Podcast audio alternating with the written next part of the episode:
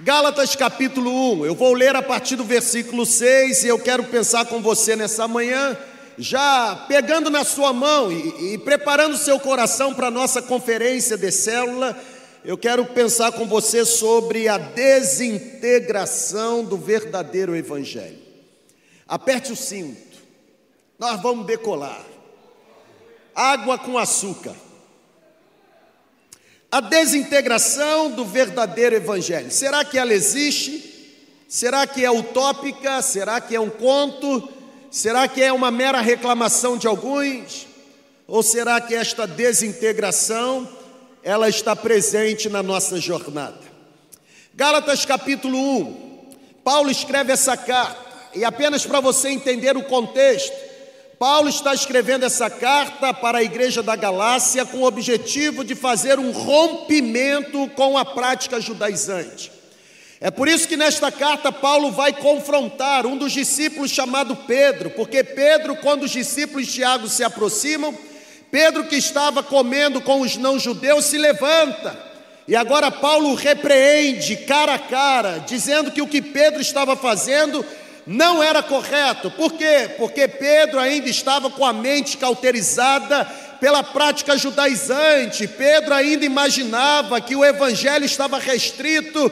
E agora o apóstolo Paulo, de uma forma confrontadora, ele faz esse rompimento dizendo que a graça de Jesus não é privilégio de um único povo, mas por causa de Jesus se tornou acessível a todos os povos. É por isso que lá no Evangelho de João, o evangelista escreveu dizendo a todos quanto receberam, Deus deu o poder e o direito de serem feitos filhos de Deus, a saber, aos que creem no seu bendito nome. Existiu uma desintegração do evangelho genuíno de Jesus naquela época. E, eu quero nessa manhã, no poder do Espírito Santo, levantar a tese de que existe uma desintegração do verdadeiro Evangelho na nossa época. Talvez num contexto diferente, talvez numa aplicabilidade distinta, mas existe uma desintegração do verdadeiro Evangelho. Existe uma religiosidade que nos aprisiona, nos engessa, Existe uma concepção levantada pela cultura que tenta colocar sobre nós um jugo que o Evangelho jamais colocou. E eu quero, no poder do Espírito Santo, pegar na sua mão e levar você nessa estrada, que o Espírito pavimente a estrada nessa manhã, para que os nossos olhos se abram, o nosso coração se aqueça e a nossa mente seja completamente habitada pela essência do verdadeiro Evangelho. Paulo diz assim no versículo 6: Admiro-me, admiro-me de que vocês estejam abandonando tão rapidamente aquele que os chamou pela graça de Cristo para seguirem outro Evangelho. Existe um texto mais claro de que habitava uma desintegração do verdadeiro Evangelho. Paulo está dizendo: eu fico abismado, admirado. Eu estou perplexo como vocês, de forma tão rápida, estão abandonando aquele que chamou vocês pela graça de Cristo, e vocês estão fazendo isso para seguirem um outro evangelho. Um evangelho que na realidade não é o verdadeiro evangelho. Olha o que Paulo diz no versículo 7. O que ocorre é que algumas pessoas estão perturbando vocês, querendo perverter o evangelho de Cristo. Que roncado abençoado, irmão. Arrepia, né? Para quem gosta.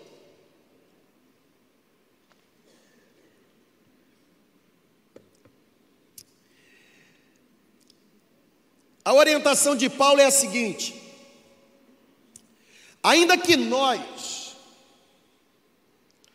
um anjo dos céus, crentes antigos, pastores antigos, seminários criados, cartilhas escritas, catecismo estabelecido, dogmas defendidos, está tudo isso aqui. Ainda que nós, ou um anjo dos céus, pregue um evangelho diferente daquele que pregamos a vocês, que seja amaldiçoado.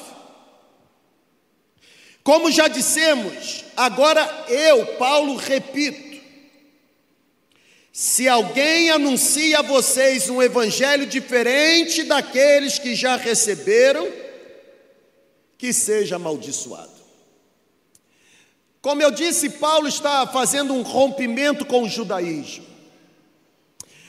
Paulo está trazendo à tona uma desintegração do verdadeiro evangelho de Cristo Jesus. E quando eu lia esse texto, exatamente essa expressão começava a alimentar a minha mente. E eu entendi no início da semana que Deus gostaria ou desejaria soprar alguma coisa sobre nós nesse sentido. Então eu comecei a, pedir a Deus que pudesse me dar as palavras exatas para que eu pudesse compartilhar com você e sabe qual foi a primeira imagem que me veio à mente? A imagem da sociedade que nós estamos inseridos. Por quê? Porque hoje nós vivemos um tempo, um tempo menos amistoso à igreja, e um tempo também mais do que nunca desconectado da verdade bíblica. Não é, se, não é de, de se espantar que, que hoje, no tempo em que nós vivemos, hoje, as pessoas sejam mais ignorantes a respeito da Bíblia do que foram praticamente em qualquer outra época. A cada dia, gente, estão aqui comigo? A cada dia, eu e você, eu e você estamos nos tornando uma geração de ignorantes no que diz respeito ao conhecimento bíblico. Nós não temos mais a habilidade de examinarmos a verdade bíblica. Para nós se torna mais fácil colocarmos na mochila ensinamentos, dogmas, doutrinas que nos foram lançados ao longo dos anos por uma cultura que talvez não seja conveniente ou conivente com a verdade bíblica. Eu sei que nesse exato momento eu estou colocando os meus dois pés num terreno completamente perigoso. Mas eu não faço isso porque me sinto um homem corajoso. Eu faço isso porque eu já decidi me lançar nas mãos do Espírito Santo e ser a voz dele para você. Eu nunca vi um tempo onde as pessoas estivessem tão desconectadas da Bíblia como neste tempo. A ignorância acerca dos fundamentos bíblico, bíblicos ou a ignorância acerca de assuntos tão elementares da fé cristã, isso tem resultado numa geração onde a maioria vive no ceticismo. Uma geração onde a maioria vive convencida de que não existe qualquer verdade absoluta. Na verdade, hoje tudo se tornou relativo, subjetivo. Hoje tudo se tornou resultado de questionamentos ou argumentação. Deixa eu levantar a primeira tese aqui, eu queria, e eu quero que você reaja. Você que é discípulo de Jesus, a Bíblia é a autoridade máxima no campo da religião. Não existe qualquer outra autoridade para nós senão a autoridade revelada na palavra de Deus. E o que a Bíblia chama de certo, para nós é correto. O que a Bíblia chama de errado, para nós é completamente errado. Não existe algo na Bíblia que possa se tornar certo uma vez que ela fala errado, porque você encontrou uma argumentação romântica para dar respaldo a uma falácia mundana, carnal, diabólica que está se instaurando nos dias de hoje. É óbvio, é óbvio que hoje o maior perigo que existe está exatamente nas ideologias levantadas neste tempo. É por isso que eu comecei dizendo que eu tenho consciência de estar pisando num terreno completamente perigoso.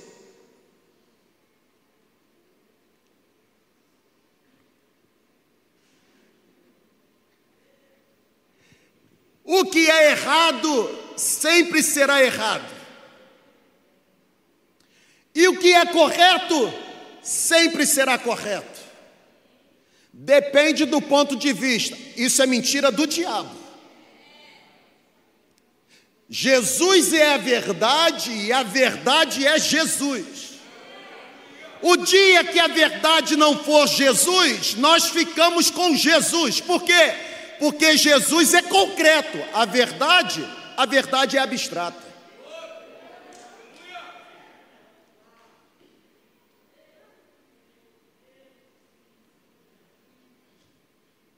Já estamos a 8 mil pés. Vamos subir um pouquinho mais.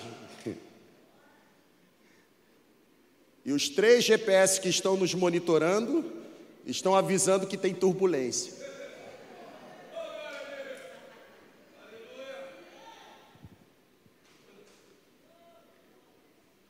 É assim, irmã? Turbulência aí no Libras, ou irmã?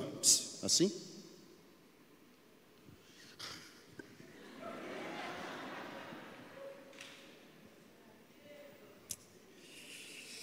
Infelizmente, nós somos uma sociedade que acredita que o errado é certo e o mal é bom. E aqui está a grande tragédia da igreja evangélica deste tempo. Eu vou colocar uma frase para você.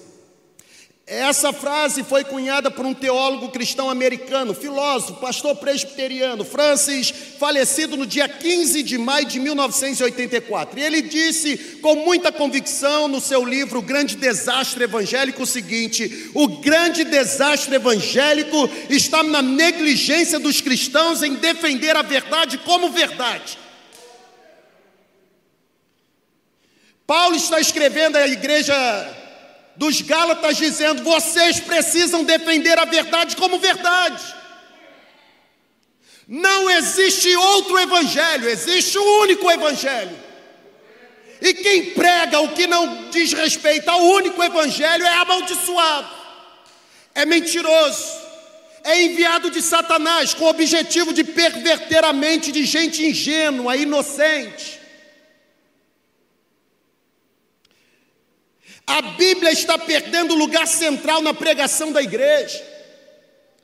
Na verdade, para muitos, o grande objetivo do púlpito, do púlpito é continuar defendendo a bandeira ou de uma denominação, ou de uma confissão, ou de um movimento, mas nunca estabelecer como verdade o fundamento bíblico. Sabe, gente, cada vez está se tornando mais perceptível que as pessoas que frequentam igrejas evangélicas ao redor do mundo, elas querem mais entretenimento e menos verdade bíblica. Até porque entretenimento faz a gente flutuar, verdade bíblica confronta o nosso jeito de ser.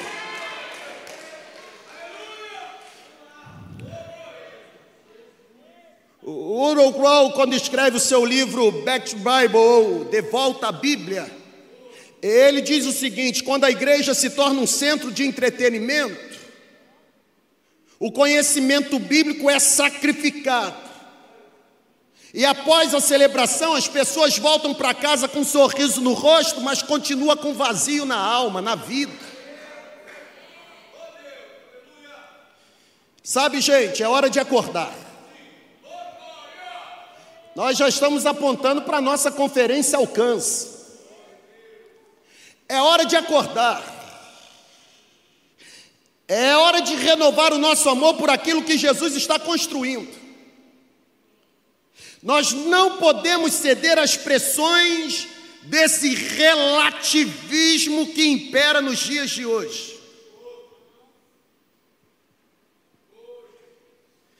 Igreja jamais irá negociar a palavra de Deus, jamais. Jamais não vão calar a voz profética. E o que eu estou dizendo aqui, irmãos, é, é com autoridade. não vão calar a voz profética da igreja, não vão. Não vão nos intimidar, continuaremos denunciando o pecado, a corrupção, continuaremos denunciando toda obra da carne, continuaremos pregando uma mensagem que resulta em santidade, integridade, entrega, em quebrantamento, em rendição.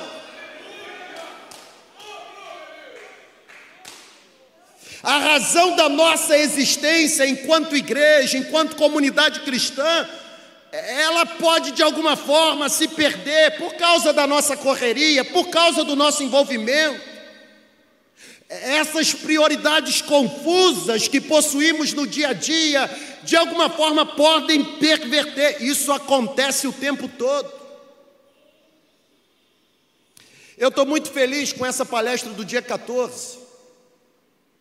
Porque um pai cristão que sonha bons sonhos para os seus filhos, é óbvio que ele pensa em colocar o filho para fazer uma faculdade ou cursar uma área que vai resultar num filho bem-sucedido na vida profissional. O que o pai cristão jamais poderá se esquecer e jamais poderá se omitir da responsabilidade de ministrar sobre os seus filhos é que qualquer que seja a profissão utilizada ou empregada pelo filho, ela jamais poderá deixar de ser usada para que a vocação seja manifestada, ou seja, seja lá o curso que você vai fazer, o que você fizer deve fazer para tornar Jesus conhecido.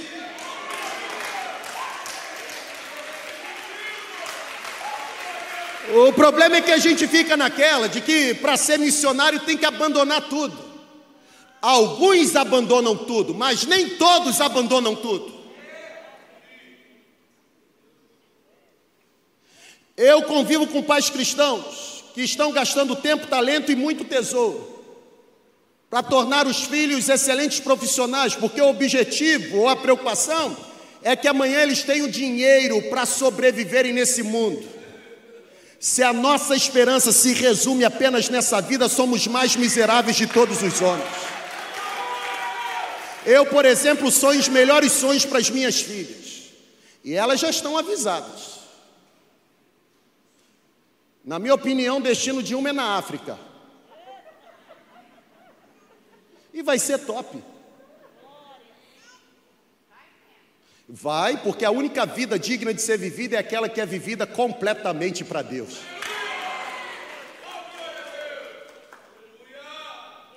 Sabe, gente, é, eu não sei se você está entendendo. Assim como Paulo orientou aqueles cristãos por conta de uma desintegração, o púlpito dessa manhã está soprando sobre nós. Por conta de uma pressão interna e externa. Nós somos tentados, enquanto igreja, a concentrar as nossas forças, sabe o quê? Em construções. Concentrar as nossas for forças em programas de entretenimento, até porque nós temos que encher o auditório, para encher o auditório tem que ter audiência, e para ter audiência a gente precisa dar o que o povo gosta de comer. Interessante que aqui me parece que Deus decidiu fazer o contrário. Quanto mais a gente aperta, mais gente chega.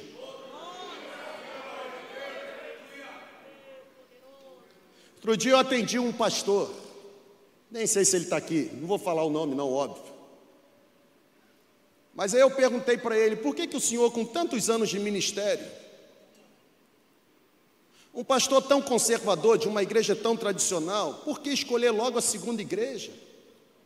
O senhor vai sofrer muito aqui. Nós somos uma igreja em célula. Eu sou todo espalhafatoso. O senhor vai sofrer. O senhor não quer que eu te ajude? Eu posso pedir à secretaria, ela tem a relação com o endereço e o telefone de todos os pastores de igrejas batistas aqui na cidade. Eu posso orientar alguns para o senhor. Por que aqui? E quem me conhece sabe que eu falo desse jeito. No último café conexão, perguntei quem é que estava no café vindo de outra igreja. A multidão levantou e falou: O que, que, vocês estão fazendo aqui? Por que, que vocês não voltam para onde vocês vieram? E tem pastor dizendo que a gente está tirando mesmo da igreja dele. A gente está devolvendo, irmão. O problema é que eles não querem voltar.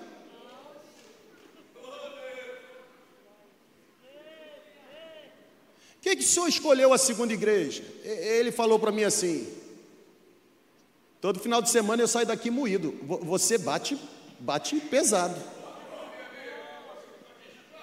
Eu falei, eu falei, O que ele falou é apócrifo. Eu falei para ele, mas, mas o senhor gosta de apanhar? Vai continuar aqui? Apanhar desse jeito, na verdade é carinho do céu. A expressão que ele usou.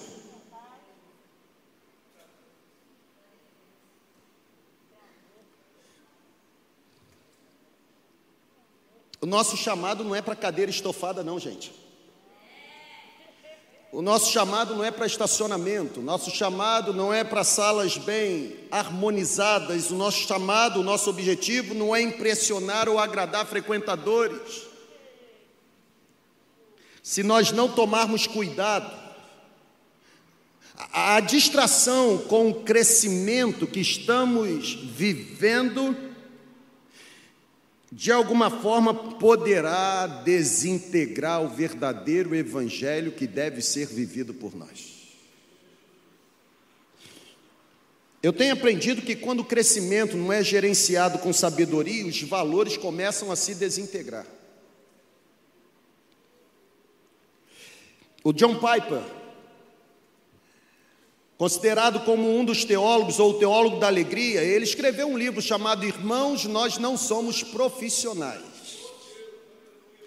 E é interessante porque neste livro ele denuncia com muita precisão o que se tornou comum na igreja deste tempo. O que se tornou comum? A vocação sendo substituída pela profissionalização. O que se tornou comum? A mentalidade do profeta sendo substituída pela mentalidade do profissional. Olha o que, que o John Piper escreve no livro, está aí na sua tela. Nós estamos sendo massacrados pela profissionalização do ministério principalmente o ministério pastoral. A vocação se profissionalizou, a mentalidade do profissional não é a mentalidade do profeta, não é a mentalidade do escravo de Cristo. O profissionalismo não tem nada a ver com a essência do ministério. Quanto mais profissionais desejamos ser, mais rastro de morte espiritual ou mais morte espiritual deixaremos em nosso rastro.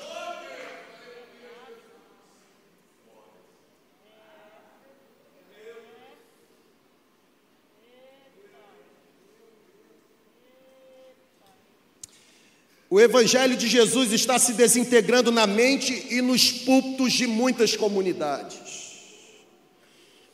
A vocação não tem a ver com profissão ou mera ocupação. Vocação tem a ver com chamado, com dom espiritual. Eu me lembro, não vou me lembrar exatamente do ano, mas eu, eu viajava para da aula de um polo que tinha, de um mestrado. E certa vez eu fui em determinado estado, aqui da nossa confederação. Quando eu desci, entrei no, no, no, no táxi e no aeroporto, em frente ao aeroporto, em frente ao ponto de táxi, tinha uma lojinha interessante. E nessa lojinha, de uma forma assim, sarcástica, pejorativa, era uma denúncia. Tinha uma faixa escrito: Pequenas igrejas, grandes negócios.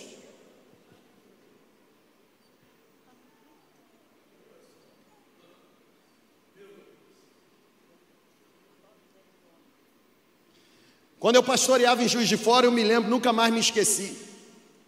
Pegava BR-040 e em determinado lugar passava em frente uma igreja cujo nome era Igreja Evangélica da Serpente. Como é que é? Eu acho que eu esqueci. Igreja Evangélica da Vara de Moisés. Não. Da serpente que engoliu as outras serpentes. Um negócio assim, gente. Eu passei pela BR-040 várias vezes lendo aquilo, até hoje não consegui entender o significado.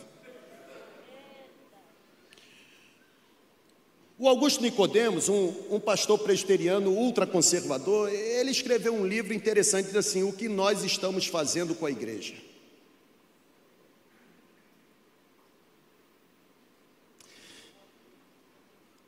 O evangelho está se desintegrando. Púlpitos profissionais fabricam sermões pobres. Sermões pobres geram igrejas pobres. Igrejas pobres passam a ser frequentadas por pessoas medíocres. Gente, que Deus nos livre da profissionalização da fé.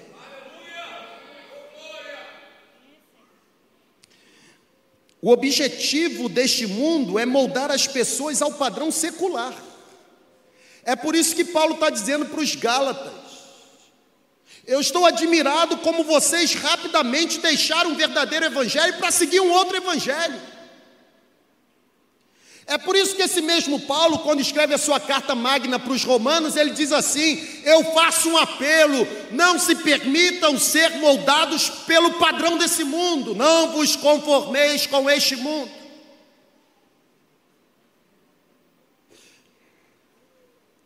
Deus não imita o sistema do mundo. E quando eu falo Deus não imita o sistema do mundo, tem nada a ver com parede preta. Porque tem alguns ignorantes na fé que se utilizam desse argumento. Pela forma de argumentar, já demonstra ser um ignorante na fé. Porque Deus não habita em templos feitos por mãos humanas. Nós não vamos à casa de Deus, nós somos a morada do Altíssimo. Na verdade, deixa eu abrir um parênteses e ensinar você a orar, porque tem tanta oração esquisita. Outro dia teve um irmão que foi orar por mim e falou assim: Senhor, lava-o com o seu sangue. Eu arrependi na hora, falei: oh, irmão, já sou lavado pelo sangue. Pedindo para me lavar. Quem já se banhou não tem que se banhar de novo. A oração correta é: faça-o lembrar constantemente que ele foi lavado pelo sangue. Outra oração esquisita que vocês fazem, e pastores também fazem. Senhor, vamos saquear o inferno. Mentira, o inferno não pode ser saqueado, porque a Bíblia diz que a alma que entra não sai de lá nunca mais.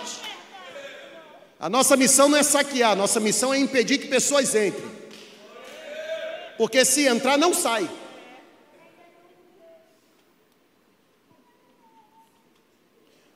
Outra oração esquisita que vocês fazem: Senhor, entramos na Sua presença. Qual foi o dia que nós saímos?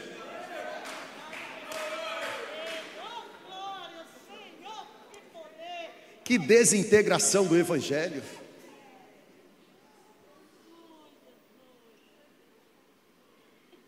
Senhor, estamos na tua casa. Não, nós estamos num prédio. Na casa, não. Isso aqui é um prédio. Eu, eu lamento constranger você, religioso. Isso aqui é um prédio. Isso aqui é um prédio. Entenderam? Vou pintar. Prédio. Isso aqui não é a igreja. Esse prédio abriga a reunião da verdadeira igreja. Igreja é gente. Jesus não morreu por causa de um prédio, Jesus morreu para resgatar gente. O Espírito Santo não habita em tijolo, o Espírito Santo habita em gente. Desintegração do Evangelho. Está machucando um pouquinho? Mas a gente aprende isso desde pequeno, não é verdade? Aí, porque a gente aprende errado desde pequeno, a gente agora acha que o errado é certo. Porque a gente nunca foi orientado a examinar as Escrituras da forma como ela deve ser examinada. Porque se examinássemos, nós encontraríamos a Bíblia dizendo que nós somos a habitação do Espírito Santo. Nós encontraríamos a Bíblia afirmando que Deus não habita em templos feitos por mãos humanas nós encontraríamos a afirmação de que a igreja é de Jesus e não de quem se intitula dono da igreja.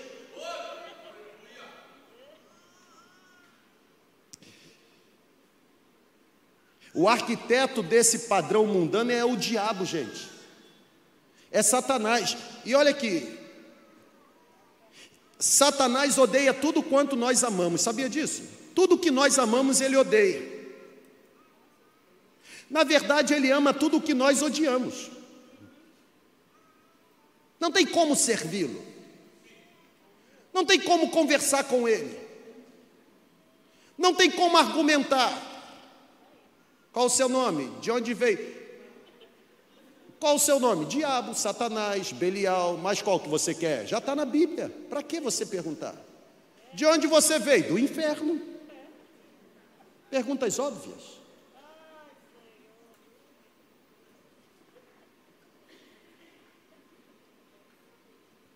Quanta desintegração. A Bíblia diz: resistir ao diabo e ele fugirá.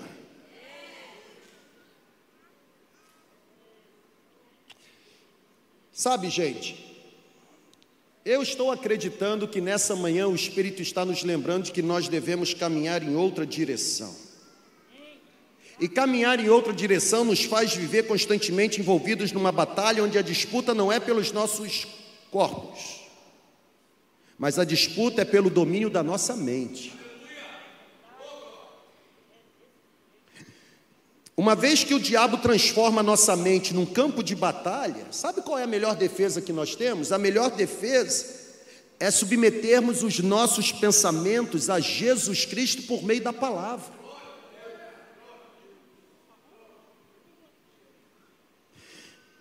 Eu quero destacar alguns aspectos que tornam evidente neste tempo ou evidentes neste tempo, a desintegração do verdadeiro evangelho. Primeiro, está aí na sua tela. Parece que se Paulo fosse escrever uma carta, como escreveu para os Gálatas para nós, ele diria que essa desintegração do evangelho, um outro evangelho que está sendo pregado, é um evangelho que tem a imagem dos pastores como mediadores entre Deus e os homens.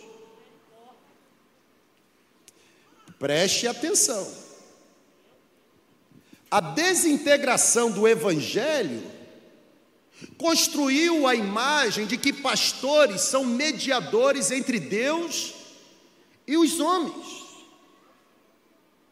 As pessoas agem como se a oração feita por pastores fosse uma oração mais poderosa do que a oração feita por eles mesmos ou por elas mesmas.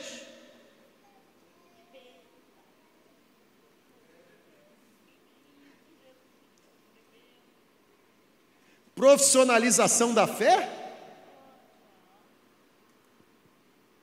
Ungidão?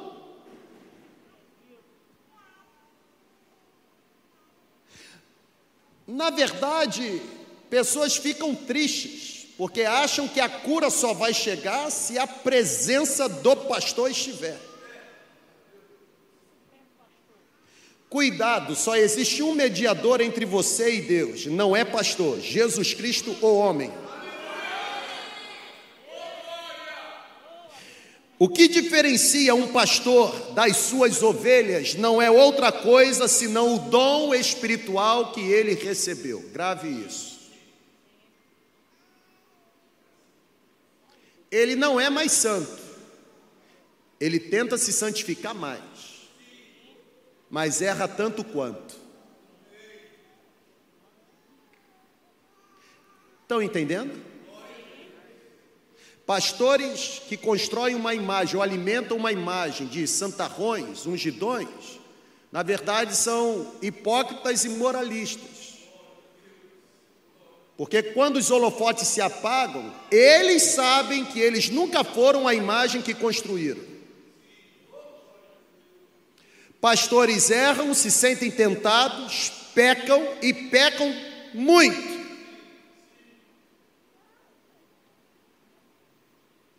O que diferencia o pastor dos demais membros da comunidade não é outra coisa senão a capacitação espiritual que recebeu.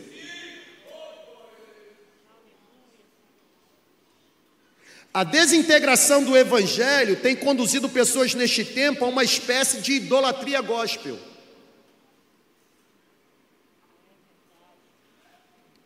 Eu nunca vi um tempo onde um homem fosse tão menos idólatra, mas também um tempo onde o homem fosse tão idolatrado. Mexe com o mundo todo, mas não mexe com o meu líder espiritual.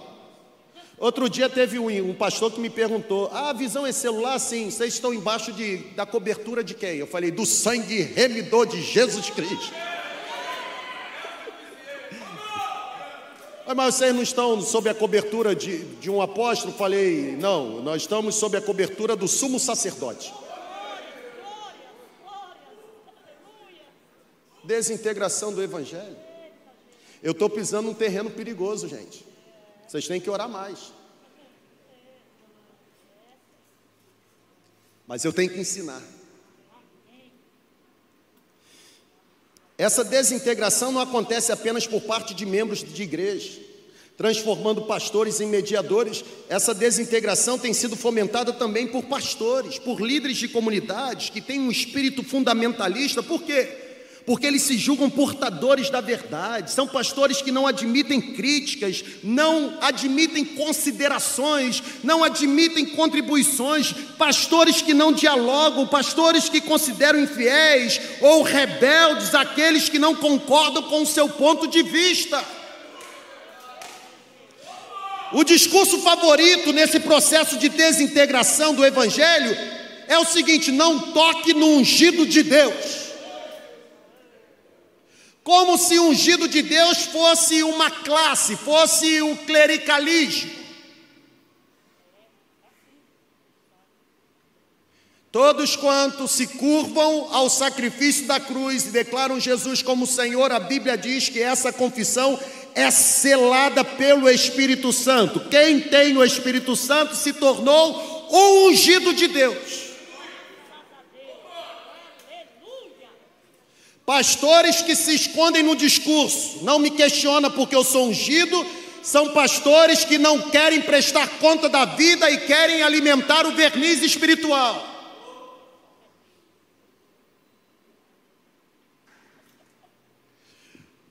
Você não está em outro segmento, você está no Evangelho de Jesus Cristo. E no Evangelho de Jesus Cristo não há necessidade de guru espiritual. Pastor Pablo, o senhor pode expulsar o demônio aqui? Oi, irmão, você declarou Jesus como Senhor? Sim. Tem consciente que o poder do Espírito está sobre você? Sim. Então expulsa o demônio, irmão. Eu me lembro, lá em São João de Meriti, uma vez chegando para trabalhar, quando eu entrei no estacionamento, aí o porteiro já veio e falou assim: Pastor, pastor, pastor, colocaram um despacho ali.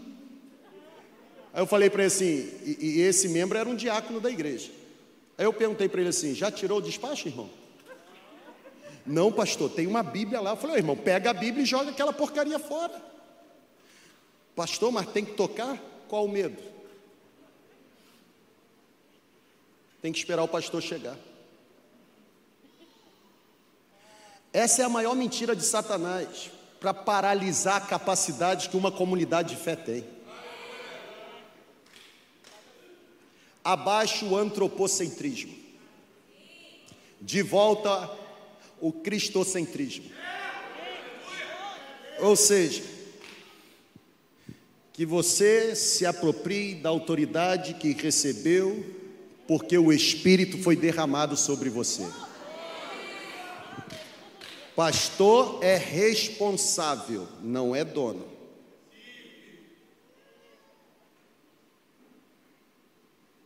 Tem pais que querem transferir para o pastor a responsabilidade de educar. Pastores que aceitam essa terceirização são bobos.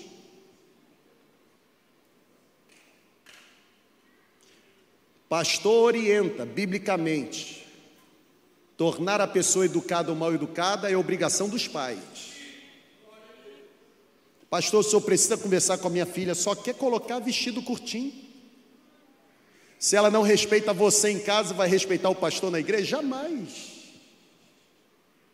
Jamais. Porque princípio de autoridade e liderança já foi quebrado. Aí a gente tem que ficar aqui dando lição, não é verdade? Que coisa horrorosa. Saiam de uma idolatria O caminho está aberto, o acesso está liberado. Por causa dos méritos do nosso sumo sacerdote, a saber, Jesus Cristo, você pode entrar com ousadia e autoridade no trono da graça de Deus, porque a Bíblia diz que ele nos abriu um novo e vivo caminho que nos leva diretamente à presença do Pai. Segundo aspecto que eu trago, se Paulo estivesse escrevendo a carta para nós, segundo aspecto de desintegração do evangelho neste tempo, superstição no apego a objetos sagrados. A gente faz algumas visitas e é interessante chegar na casa de alguns crentes e encontrar a Bíblia aberta no Salmo 91. Talvez seja por isso que o diabo, quando tentou Jesus, usou o Salmo 91. Deve ter lido o texto na Bíblia aberta na casa de algum crente.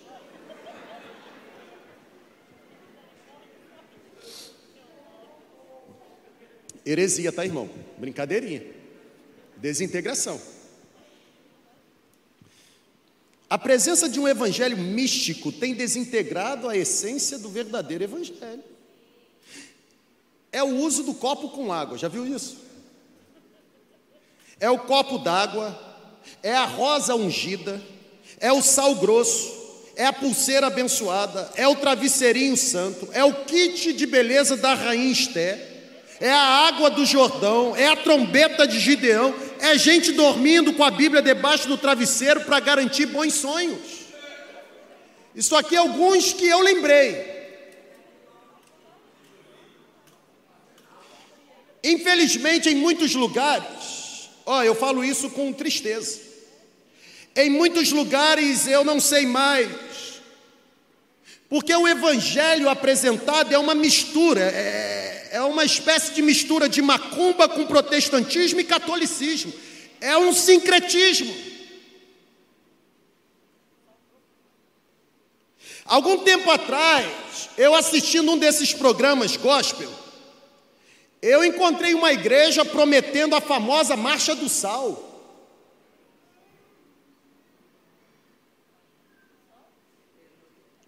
Você atravessa por um tapete de sal grosso e você atravessa debaixo da bênção de pastores ungidos. Isso vai livrar você do mal olhado, da dívida e de tudo que é tipo de doença. Só cai nessa quem é bobo. A desintegração da essência do verdadeiro evangelho está levando igrejas a distribuírem, por exemplo, o cajado com água do Jordão para quem deseja ungir o seu negócio.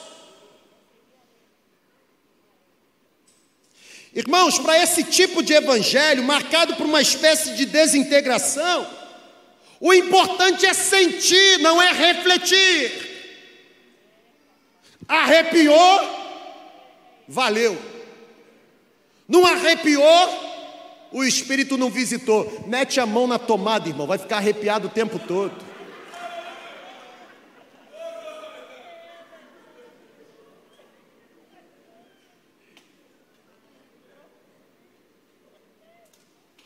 Eu não estou dizendo que a gente não arrepia, não. Pensa no cara que fica arrepiado o tempo todo. Domingo passado nós terminamos a celebração, um corpo estendido no chão.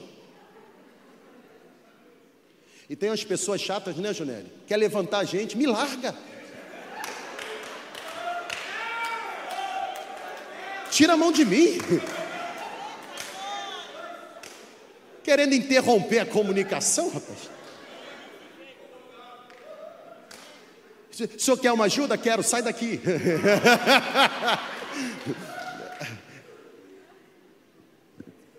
Mas cuidado, porque experiência, sentimento e emoção nunca estarão acima da revelação da palavra. Não é palavra que tem que subjugar o que você sente. O que você sente tem que ser submetido ao clivo da palavra.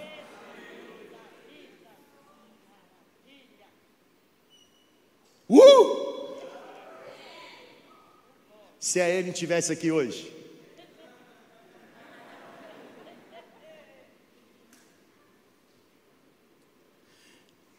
O importante para alguns é ter minha emoção aflorada é ter meu sentimento tocado. É um tipo de evangelho que se apoia em experiência, em emoção humana. Um evangelho que não se apoia na verdade absoluta de Deus, verdade absoluta que está apresentada nas páginas da Bíblia. O evangelho de Jesus não é um evangelho subjetivo, é absoluto. Irmão, deixa eu voltar aqui num ponto. Pecado é valor absoluto, não é subjetivo. Pecado sempre será pecado, independente das gerações. Falcatrua é pecado, sonegação é pecado, prática homossexual é pecado. Mas o que é que você quer que eu sopre daqui que é pecado? Que você sabe e você está tentando ajustar.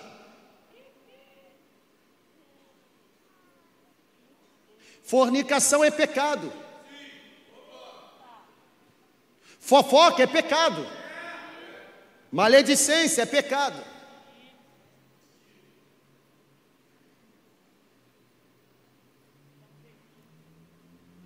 Se existe um terceiro aspecto que torna esse evangelho desintegrado, é exatamente isso. Vou botar na tela para você.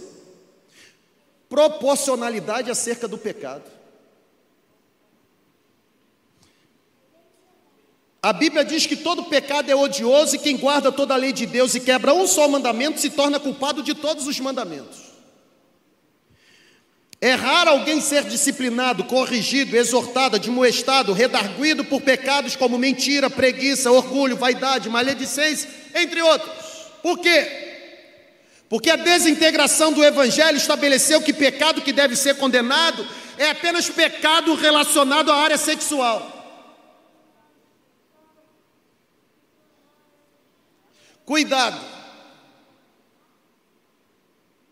A Bíblia diz que são os nossos pecados que impedem que as nossas orações sejam ouvidas pelo nosso Deus.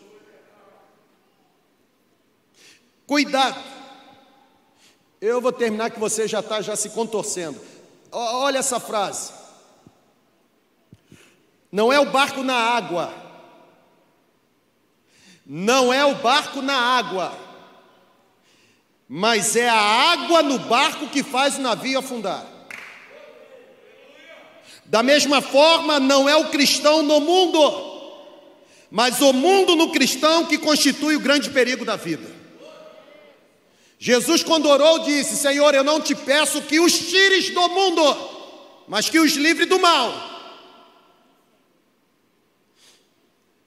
Pode ser que nessa manhã o Espírito esteja lembrando você de alguns valores que estão se desintegrando, valores que estão fazendo com que você se distancie da comunhão autêntica com o seu Deus.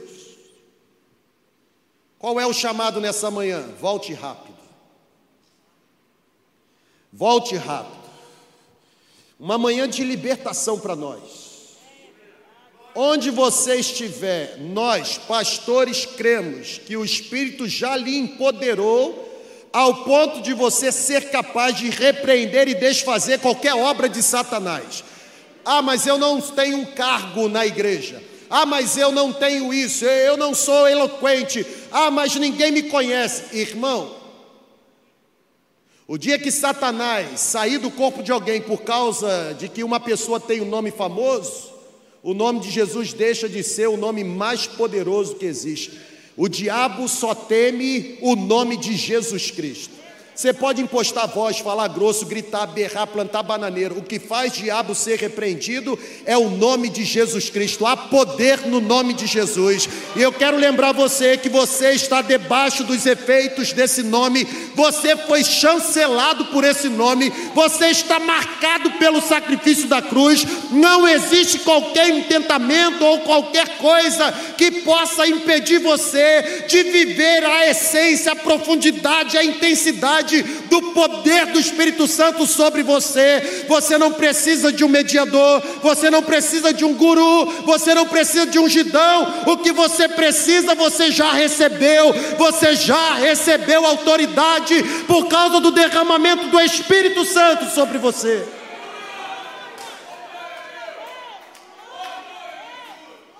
Diabo não sai com um crucifixo.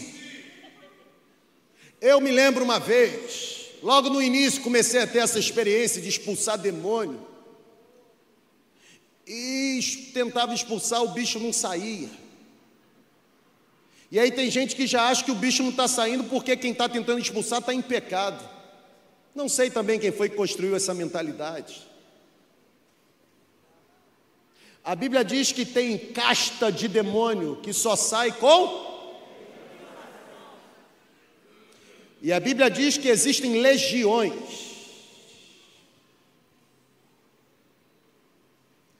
Irmão, eu era tão inexperiente que eu já estava tão desesperado, Jonelis. Chegou uma hora, eu, eu queria era pegar a Bíblia e bater assim para ver se resolvia o negócio. De tão desesperado que eu estava. superstição, crente supersticioso, crente achando que tem uma palavrinha mágica, sabe? Vamos alisar a lâmpada para o mágico aparecer e satisfazer os desejos que nós temos. Não é assim, não, irmão. É joelho dobrado, é rendição, é quebrantamento, é vida. Pecado para nós sempre continuará sendo pecado. Nenhum pastor na segunda igreja tentará passar uma maquiagem para que você não se sinta confrontado pelo seu pecado. A nossa missão aqui, primeiro é confrontar a nós mesmos e depois levar esse confronto para você.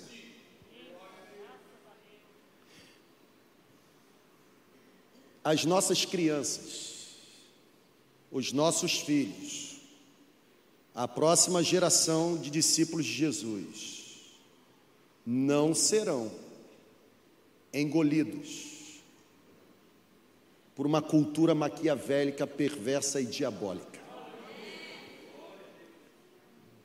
Se eu posso falar em nome dos nossos pastores, eu digo, nós estamos de olho Nós não estamos dormindo. E nós não vamos nos omitir da responsabilidade que temos de, como pastores, liderarmos vocês para que a voz do diabo na nossa nação não apenas seja repreendida, mas seja calada, para que prevaleça os princípios do reino de Deus. Cada um tem o direito de fazer a sua própria escolha. O que ninguém tem o direito é de transformar a Bíblia no que deseja se tornar. Respeitamos a forma como você pensa e o seu desejo de se posicionar sobre vários assuntos. O que nós não vamos permitir é que você tente nos intimidar a não fazermos prevalecer a mensagem profética da palavra de Deus.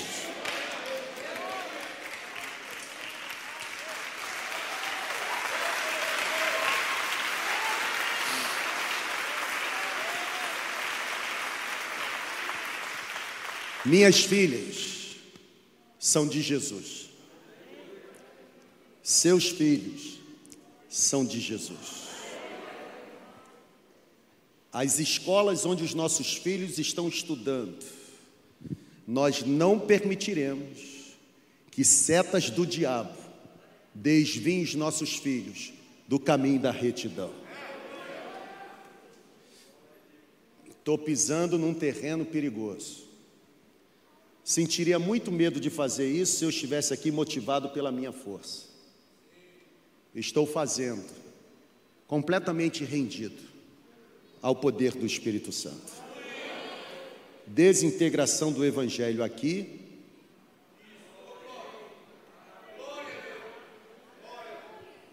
Desintegração aqui? Não. Aqui, nós continuaremos caminhando em direção à manifestação dos sinais do reino de Deus entre os homens. Que Deus nos abençoe. Vamos ficar em pé.